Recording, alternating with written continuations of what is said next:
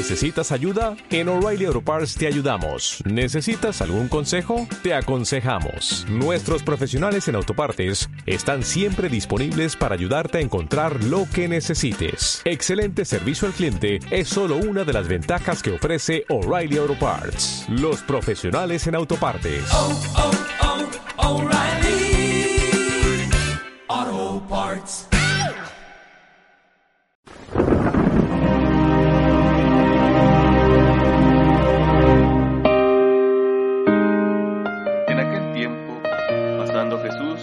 Lago de Galilea, vio a dos hermanos, a Simón, al que llaman Pedro, y a Andrés, su hermano, que estaba echando el copo en el ah, que estaba echando el copo en el lago, pues eran pescadores. Les dijo: Venid y seguidme, y os haré pescadores de hombres. Inmediatamente dejaron las redes y lo siguieron. Y pasando adelante, vio a otros dos hermanos, a Santiago, hijo de Zebedeo, y a Juan que estaba en la barca repasando las redes con Zebedeo, su padre. Jesús los llamó también. Inmediatamente dejaron la barca y a su padre y lo siguieron. Palabra del Señor. Como he dicho, hoy celebramos esta fiesta de San Andrés, hermano de San Pedro, uno de los primeros apóstoles. Eh, es un buen momento para meditar sobre una de las cosas que decimos como característica de nuestra Iglesia. Decimos que la Iglesia es una, santa, católica y apostólica. Apostólica, es decir, está basada, fundada en la roca de los apóstoles. Eh, pero estas muchas veces son frases. ¿no? Eh, digo que tenga que ser así, digo que por desgracia a veces es así. Decimos las cosas y no sabemos lo que decimos. ¿Qué significa la unidad de la Iglesia, por ejemplo? ¿Qué significa la unidad de la Iglesia? Cuando te cambias de parroquia es como si te cambiaras de religión. La Iglesia es una, significa no solo que haya un- una autoridad suprema, significa que tienen en común toda la Iglesia la misma doctrina, tanto en dogma como en moral, la misma forma de celebrar la Santa Misa, la liturgia, no que cada cura hace lo que quiere porque es muy creativo. Bueno, eh, repito, decimos las frases y no sabemos lo que decimos. Eh, Una iglesia apostólica significa que está, sí, basada en la roca de los apóstoles. Eso significa que está basada en las enseñanzas de los apóstoles, no solo en la transmisión apostólica, pues, eh, por ejemplo, San Pedro fue eh, obispo de Antioquía y después pasó a Roma, obispo de Roma, que fue donde murió. Bueno, pues ahí él, cuando pasó de Antioquía a Roma, dejó allí a un obispo. Bueno, en, San Pablo iba fundando comunidades y deja, por ejemplo, en algunas de ellas a, algunos de sus discípulos, Timoteo, vale, después el sucesor, sucesor, sucesor, hasta nuestros días. Bien, la transmisión apostólica es importante, pero lo importante de verdad es el contenido que estamos, están enseñando lo mismo que enseñaron los apóstoles, es decir, aquellos testigos directos, aquellos que vieron a Jesús, que tocaron a Jesús, que estuvieron con Jesús en su vida y en su resurrección, en vida, en su muerte y en su resurrección. Esto es lo importante. Si esto no es así, es decir, si hay transmisión apostólica y tú puedes decir, sí, eh, a mí me ordenó obispo fulano que fue ordenado obispo por Zutano, tal, tal, tal, y llegamos hasta los apóstoles, muy bien, y tú estás enseñando una doctrina o permitiendo que enseñen una doctrina contraria a la que enseñaron los apóstoles, por mucha transmisión apostólica que haya, eh, tú ya no estás en comunión con los apóstoles. Otra cosa importante es fijarse lo que hicieron ellos evangelizaron. Lo hemos escuchado en la primera lectura de hoy, en la de San Pablo.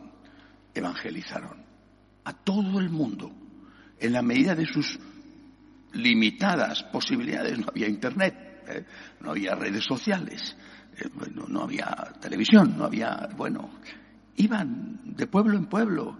Pues eh, San Pablo se quedó año y medio en Corinto, estuvo mm, casi dos años en Éfeso, eh, visitó Chipre, ahí están todos los viajes de Pablo, incluso cuando iba encarcelado evangelizaba a aquellos mm, que él decía que eran como leopardos, los, soldados que le llevaban, de los fieros que eran.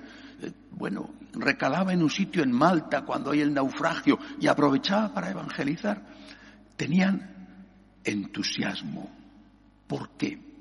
Porque unos viniendo del mundo judío 100%, otros siendo también judíos, pero viniendo más del mundo pagano, como le pasó a Pablo, eh, eh, eran conscientes de la novedad que representaba el Evangelio, de la grandeza, de la suerte, de la fortuna que era ser católico. Yo soy cristiano, estoy siguiendo a Cristo, mi vida me ha cambiado. Mi forma de ver los problemas, mi forma de afrontar los problemas o las alegrías, mi forma de afrontar la vida ha cambiado. Y esto es para mí una bendición.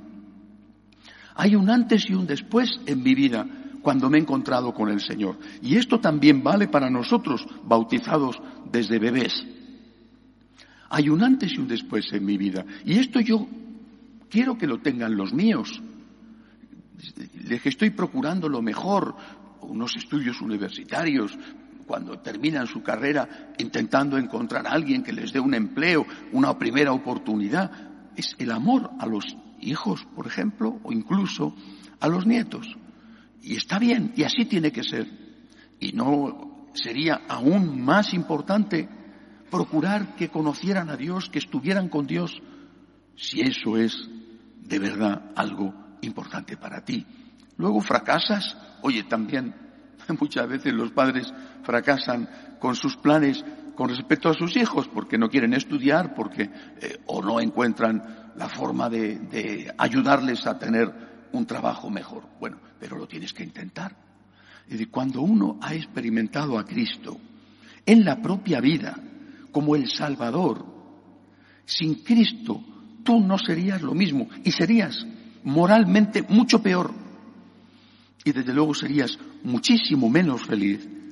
Es, lógico que tú quieras que los tuyos y después el resto conozcan a este que ha dado sentido a tu vida. A tu vida y a tu muerte. A tu vida y esperanza para después de la vida. Este es el alma de la evangelización. Y no se trata de imponer.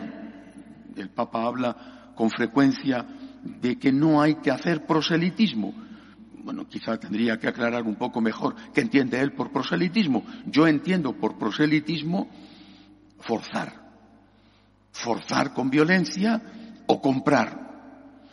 Eh, qué sé yo, si hubiera, que no existe ni uno, eh, si hubiera un misionero que tuviera un hospital o que tuviera un centro para niños eh, huérfanos y allí dijera, vamos a ver, en ese hospital solamente te vamos a curar si eres católico.